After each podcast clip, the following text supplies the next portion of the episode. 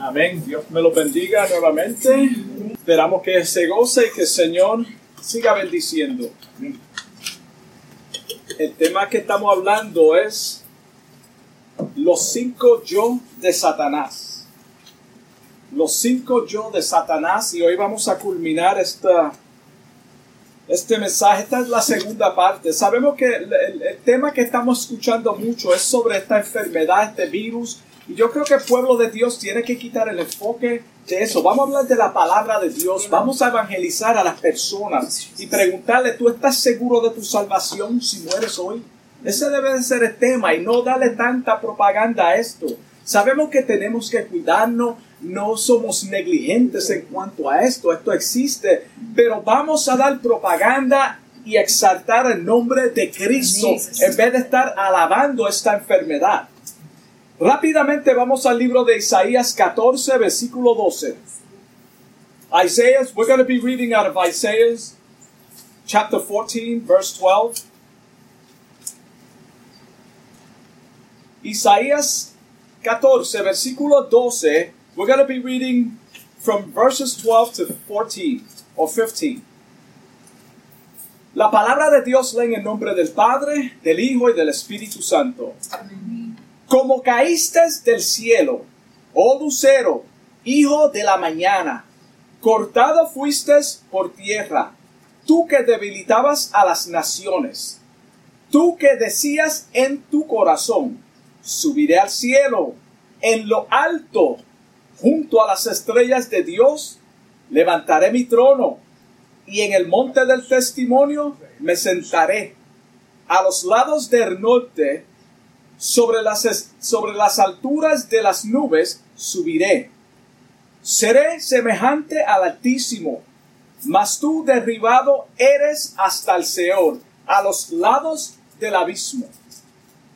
La semana pasada comenzamos este tema, como dije, los cinco yo de Satanás. The theme of this preaching is the five eyes, eyes of Satan. I will descend, I will be, I, I, and I. De los cinco yo de Satanás, hablamos del primer yo de Satanás la semana pasada, cuando Lucero pronunció su, ahora vamos a hablar de cuando Lucero pronunció su segundo, pronunció su segundo yo. So cuando Lucero, Lucero pronunció su segundo yo, dice, Junto a las estrellas de Dios levantaré mi trono. Junto a las estrellas de Dios levantaré mi trono. Él no solo quiso subir al cielo, como vimos en el primero, del cual tenía entrada libre. Repito, él no solo quiso subir, sino él tenía entrada libre él quiso levantar un trono junto a las estrellas de Dios. No se conformó. Esta declaración revela que aunque él fue designado como guarda del trono de Dios, aspiró a la posición de un trono propio y gobernar sobre las estrellas de Dios. Las estrellas de Dios obviamente se refiere a los seres angélicos. Está hablando de los seres angélicos. Lo vemos en Apocalipsis capítulo 4, versículo 2. Versículo, capítulo 12, versículo 4. Cuando el Señor nos capacita en su palabra o comienza a usarnos, tenemos que entender que todo el conocimiento que adquirimos es para su obra. Es para su obra. Es para engrandecer el reino de Dios aquí en la tierra. Nada proviene de nosotros, so no debemos de esperar aplausos de la gente. En ningún momento. Nadie, por más elocuente que trace la palabra, tiene derecho de adueñarse de las ovejas. Las almas las almas, las ovejas, pertenecen a Dios.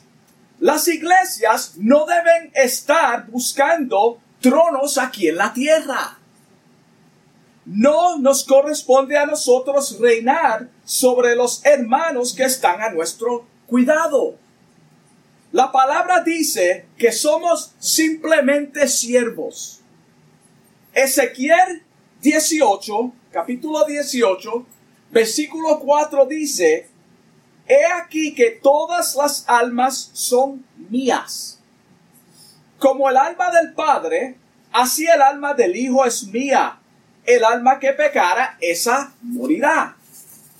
Aunque sabemos que Eva fue engañada en el principio, ella pensó que el enemigo le estaba diciendo la verdad. Y había cierta verdad en cuanto a lo que le había dicho. Cuando él usurpó el liderazgo del hombre, desde ese momento en adelante el enemigo logró tener su propio reinado en los aires.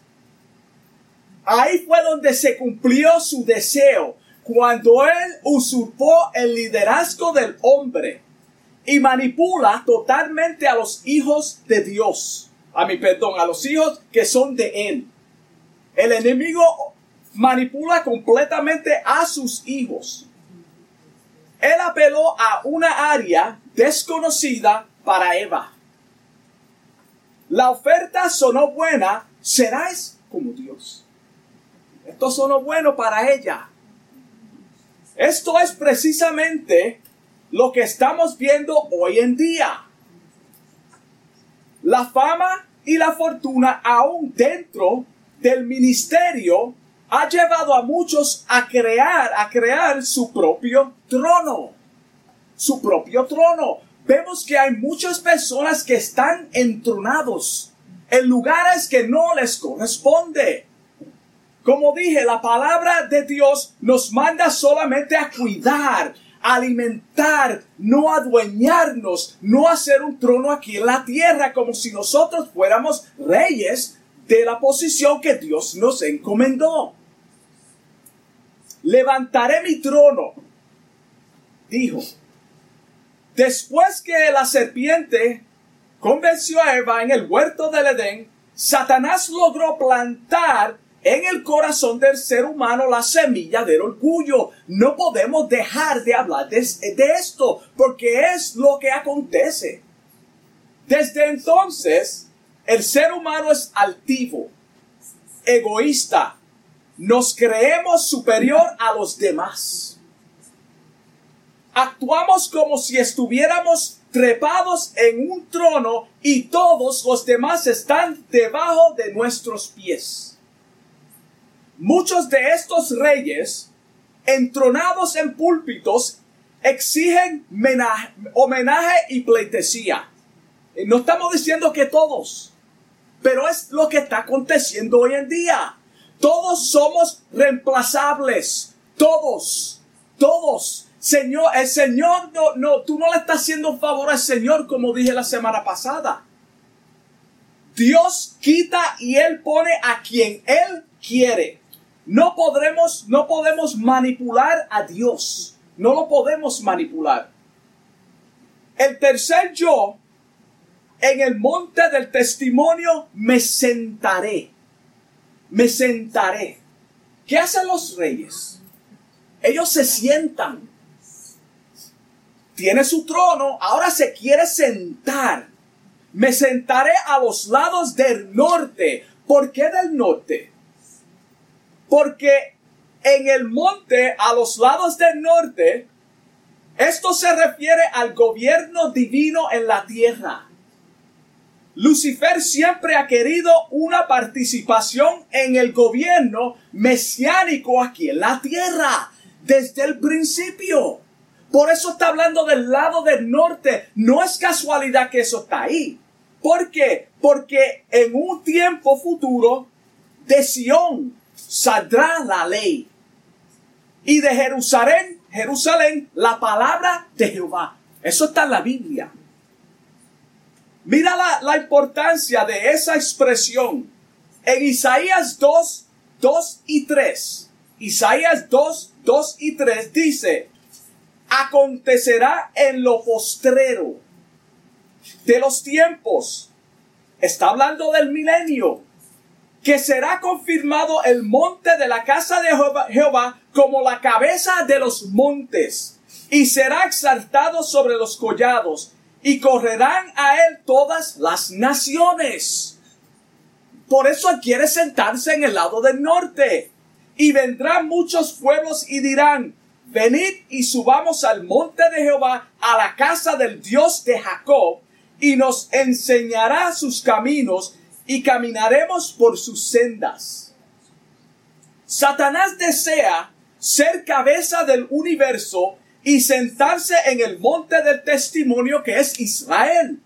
¿Para qué? Para que todas las naciones vengan a él y le adoren. Esta fue la ambición desde el principio. Esta fue su ambición desde el principio. Cuando las personas rechazan a Dios y prefieren vivir vidas desenfrenadas, están adorando a su padre Satanás.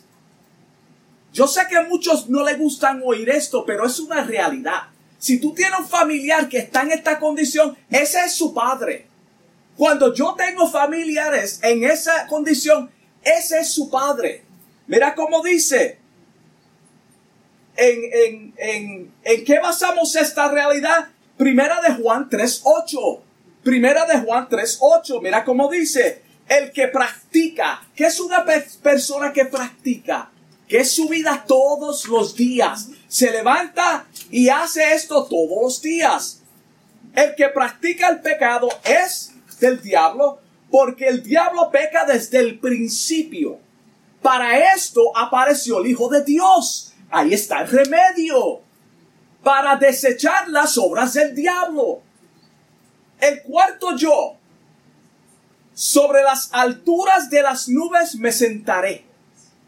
Sobre las alturas de las nubes me sentaré.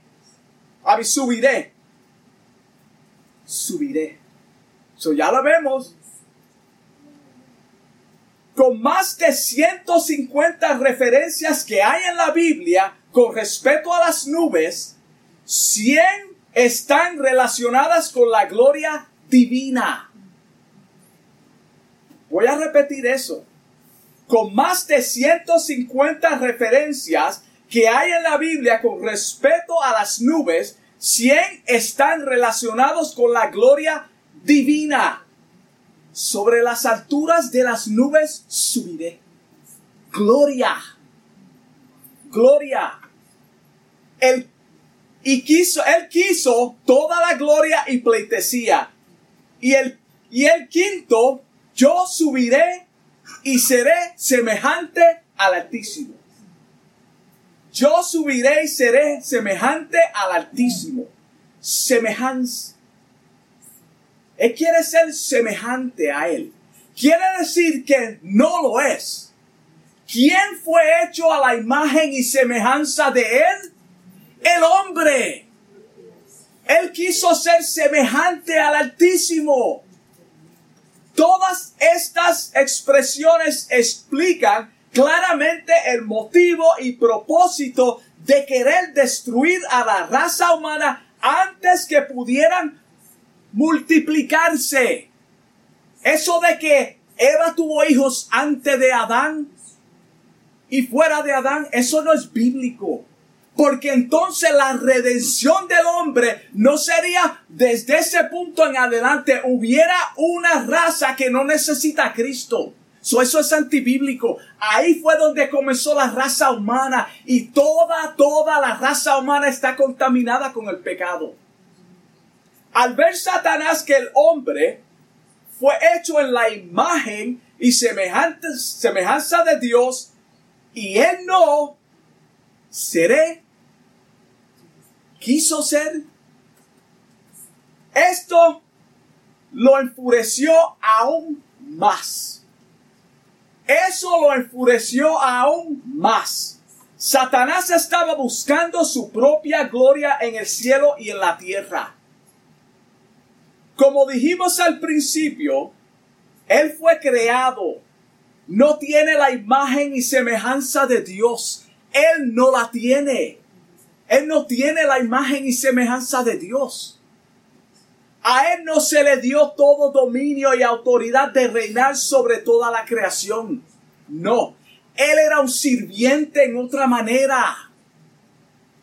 Es, esta bendición y privilegio se le otorgó al hombre.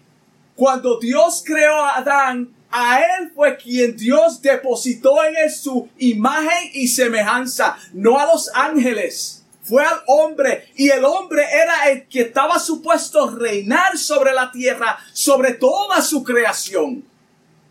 Cuando la Biblia se refiere al hombre, dice en el Salmo 8.5, lo, lo has hecho poco menor que los ángeles, lo coronaste de gloria y de honra. ¿Acaso somos menos? No, porque tenemos la semejanza de Dios. Imagen. Esto significa que el hombre poseía un cuerpo con libre albedrío. Los ángeles son espíritu, el hombre no. Nosotros no podemos traspasar paredes. Nosotros somos de carne y hueso. Tenemos la imagen y semejanza de Dios. Ellos no. Sin embargo, el hombre era representante de Dios en la tierra. Fuimos hechos para reinar sobre toda la creación. Somos mayordomos de los bienes de Dios. Aquí en la tierra no somos cualquier cosa, hermano. Hemos de juzgar al mundo los ángeles no tienen ese privilegio. Ellos no saben lo que es la redención. Ellos no saben eso, hermano. Porque no tienen necesidad, hermano, en cuanto a pecado de, arrepentirse por, por, por un Salvador. Porque están al servicio de Él. Y estoy hablando de los ángeles buenos, hermano. Lucifer no tiene este privilegio. No hay redención para él ni los ángeles caídos. Ya su eterno destino está definido. No hay redención para ellos. Primera de Corintios 6, 2. Mira cómo dice. Primera de Corintios 6, 2. Dice, ¿o no sabéis que los santos han de juzgar al mundo? Y si el mundo ha de ser juzgado por vosotros, ¿sois indignos de juzgar cosas muy pequeñas? ¿O no sabéis que hemos de juzgar a los ángeles? ¿Quién es superior? ¿Quién es hecho a la imagen y semejanza de Dios? Vamos a juzgar a los ángeles caídos, hermano. ¿Cuánto más las cosas de esta vida, hermano? Como el enemigo no es semejante a Dios, no tiene la semejanza de Dios, tampoco pudo levantar su trono a la diestra de Dios, atacó a lo más cercano a Dios, el hombre. Por eso tenía que atacar al hombre desde el principio. Acuérdate que todo esto se trata de celo, de querer ser como Él, de querer ser superior a Él, de tener su propio trono, de sentarse, de entronarse, de dirigir la humanidad. So, mientras Eva todavía no había tenido hijos, el enemigo se adelantó para contaminar la raza humana con el germen del pecado, como dijimos. La envidia que le tenía a Dios ahora se tornó hacia el hombre. Como yo no puedo contigo, déjame atacar lo más cercano a ti, que es el hombre, quien fue hecho a imagen y semejanza de Dios. Cuando logró atacar y engañar a la primera pareja, contaminó a toda la raza humana. Contaminó a toda la raza humana. Esta es la razón que somos altivos. ¿Por qué? Porque fuimos contaminados. Somos orgullosos, mentirosos. Heredamos el DNA del maligno. Esa es la razón. Podemos probar esto, esta realidad en Romanos capítulo 5 versículo 12. Dice, por tanto, como el pecado entró en el mundo ¿Por quién? Por un hombre. Por un hombre. Y por el pecado, la muerte. Así la muerte pasó a todos los hombres por cuanto todos pecaron. Pero esto no debe retenernos. Este no es el fin, hay esperanza para la raza humana. Dios ha provisto, proveído una salida para todo espíritu maligno que el enemigo quiere poner en nuestros corazones. Dios nos dio la respuesta, la salida. Dios no se quedó con los brazos cruzados. Él no desamparó al hombre. Romanos 5, 17 al 19. Mira cómo dice Romanos 17, del 17, 5, 17 al 19. Dice, pues si por la transgresión de uno solo reinó la muerte, mucho más reinará en vida por uno, Jesucristo. Jesucristo, los que reciben, eso es importante. Los que reciben, quiere decir que no todo el mundo está bajo este pacto. Los que reciben la abundancia de la gracia y del don de la justicia. El 18, mira cómo dice, así que como por la transgresión de uno vino la condenación a todos los hombres, de la manera, de la misma manera, por la justicia de uno, vino a todos los hombres la justificación de vida. Somos hechos justos. ¿Pecamos? ¿Fallamos? Seguro que sí. Pero basado en el sacrificio que Él hizo por nosotros, somos declarados justos, hermanos. No practicamos el pecado. Fallamos, hermano, pero nos levantamos y nos apoyamos en la palabra de Dios, en la redención, en su justificación. El 19. Porque así como por la desobediencia de uno, de un hombre, los muchos fueron constituidos pecadores. Así también por la obediencia de uno, los muchos serán constituidos justos. Somos declarados justos. Gloria a Dios por Jesucristo, hermano. Gloria a Dios por Jesucristo porque somos declarados justos en medio de nuestras debilidades en medio de nuestras flaquezas. El enemigo quiso tomar todo esto y destruir la raza humana, pero no lo logró, hermano. Ya vimos como los, los cinco yo de Satanás operan en el mundo. Está de parte de nosotros poner en práctica la palabra de Dios para ser dirigidos por el Espíritu Santo y no caer en su engaño, hermano. Y no caer en su engaño. Si tú has nacido de nuevo, porque hay una diferencia, hermano. Si tú has nacido de nuevo y eres, tú eres más que vencedor y el pecado no tiene potestad sobre ti. El pecado no tiene potestad sobre ti. Nada podrá apartarnos del amor de Cristo nada. Y yo he explicado esto varias veces. No es que tú, por el amor que tú le tienes a Él, no te va a apartar. Eso no es lo que dice el versículo. El versículo dice que su amor no va a permitir que yo me aparte de Él. Es su amor, hermano. No somos nosotros. No es que yo por mi fuerza y mi voluntad, como yo te amo tanto, Señor, yo nunca te voy a dejar. ¿Qué le dijo a Pedro? Señor, yo voy hasta el fin contigo. Pedrito, déjame decirte algo que tú no sabes. ¿Te acuerdas de esa historia? Mira cómo dice Romanos 8, 31 a 39. ¿Qué pues diremos de esto? Si Dios es por nosotros, ¿quién contra nosotros? Si Dios, hermano, el objeto aquí es Dios. Si Dios con nosotros, hermano, ¿quién contra nosotros?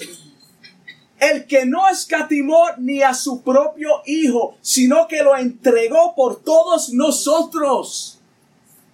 ¿Cómo nos, nos dará también con Él todas las cosas? Y cuando dice todas las cosas, está hablando de la redención, de su providencia, de mantenernos en Él.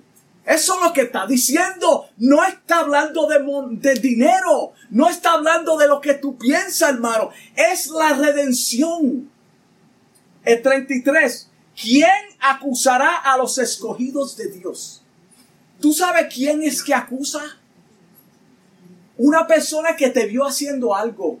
Una persona que tiene evidencia contra ti. Ahora la pregunta, ¿quién acusará a los escogidos de Dios?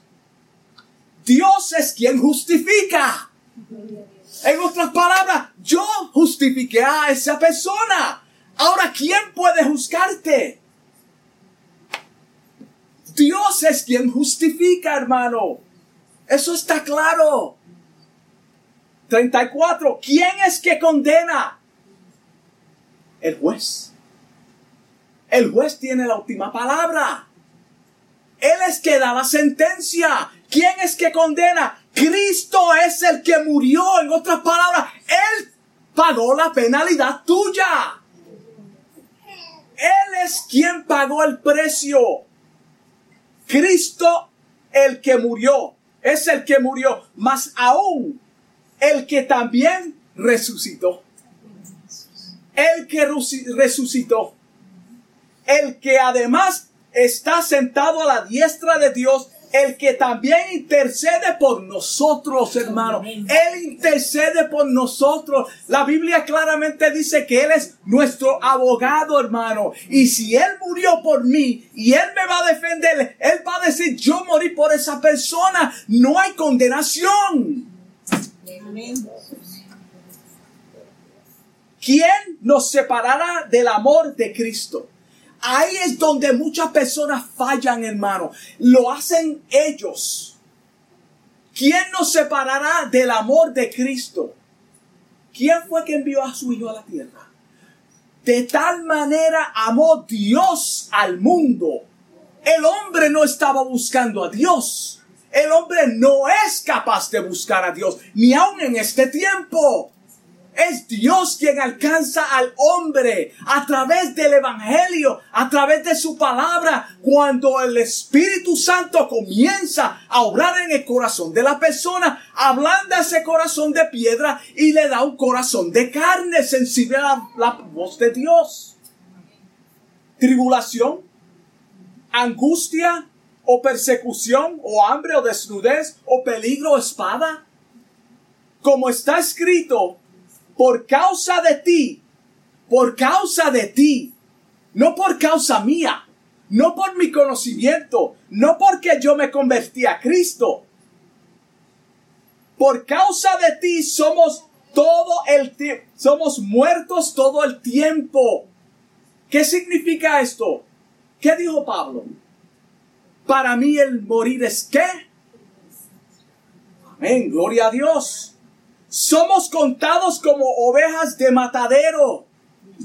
El 37, antes en todas estas cosas somos más que vencedores por medio de aquel que nos amó.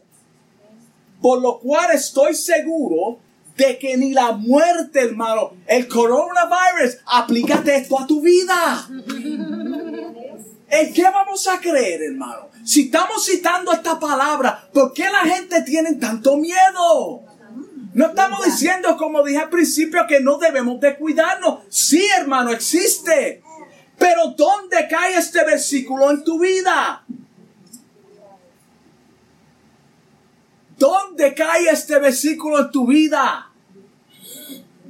Por lo cual, lo leo otra vez, me gusta mucho. ¿Cuántas personas quisieran tirar sus zapatos? ¡Pum! Yo no tengo esa fe todavía, hermano. Por lo cual estoy seguro de que ni la muerte, ni la vida, ni ángeles, ni principados, ni potestades, ni presente, ni lo porvenir, ni lo alto, hermano, ni lo profundo, nada, hermano, ninguna otra cosa creada nos podrá separar del amor de Cristo, del amor de Dios. Eso está diciendo que en Él, en Él, tú no te vas a perder porque tú estás bajo el Calvario. Tú estás cubierto con la sangre de Cristo, hermano. Eso es lo que está diciendo. Tu seguridad descansa en Él, no en ti. No en lo que tú provees, no en lo que tú puedes dar, hermano. Está completamente en lo que Él hizo por cada uno de nosotros. Yo no me voy a dejar engañar por ninguna maquinación del enemigo. A mí no me importa cuántas personas estén hablando negativamente. Nosotros estamos dependiendo completamente de Él, hermano.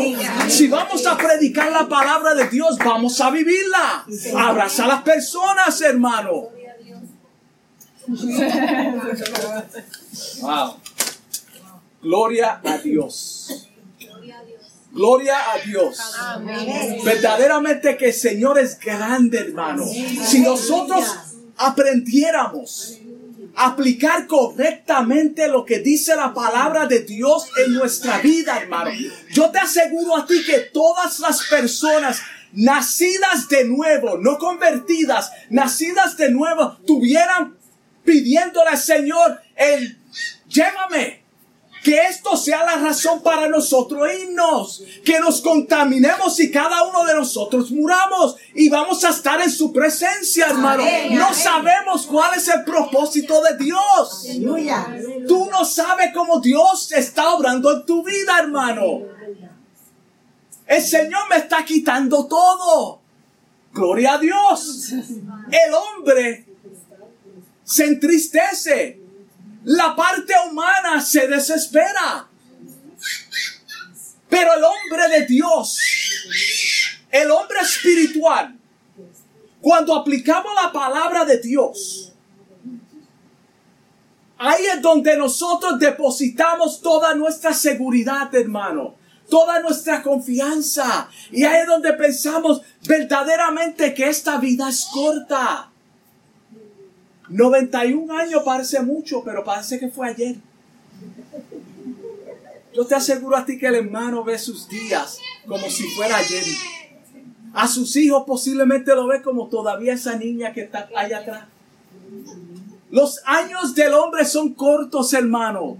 Son cortos. ¿Qué son nuestros días en la tierra? Hermano, como la hierba como la flor que hoy está y mañana no. Los cinco yo de Satanás. Tenemos que aprender, hermano, a descansar en la palabra de Dios. A desechar todo engaño que el enemigo trata de poner en nuestras vidas y en nuestro camino. Y entender que sobre todo, hermanos, sobre todo, no estamos diciendo que no van a venir pruebas. No vamos a, decir que nada malo te va a pasar, pero sobre todo eso somos más que vencedores por aquel quien nos llamó, hermano. Amén. Con esto concluyo.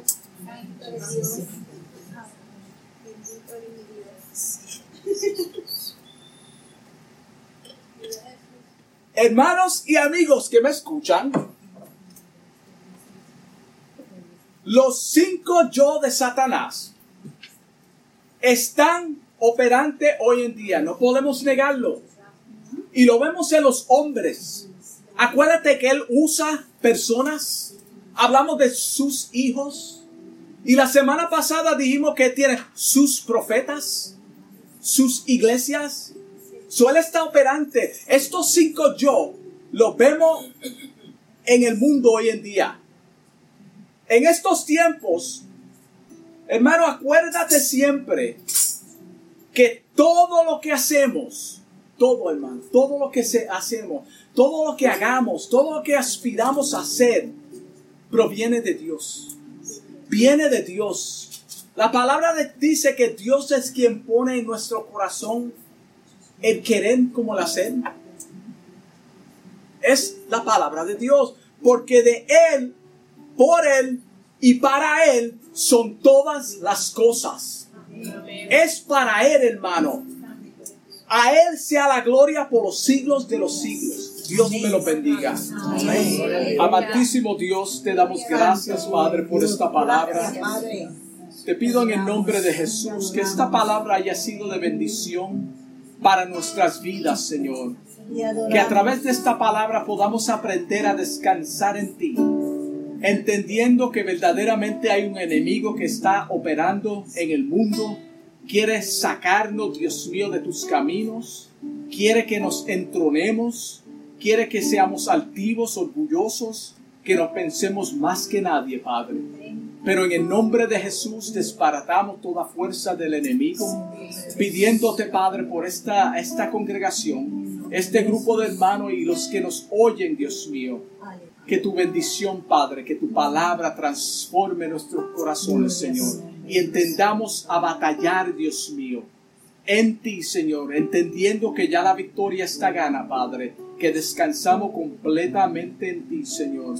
En el nombre de Jesús te doy gracias. Amén. Amén.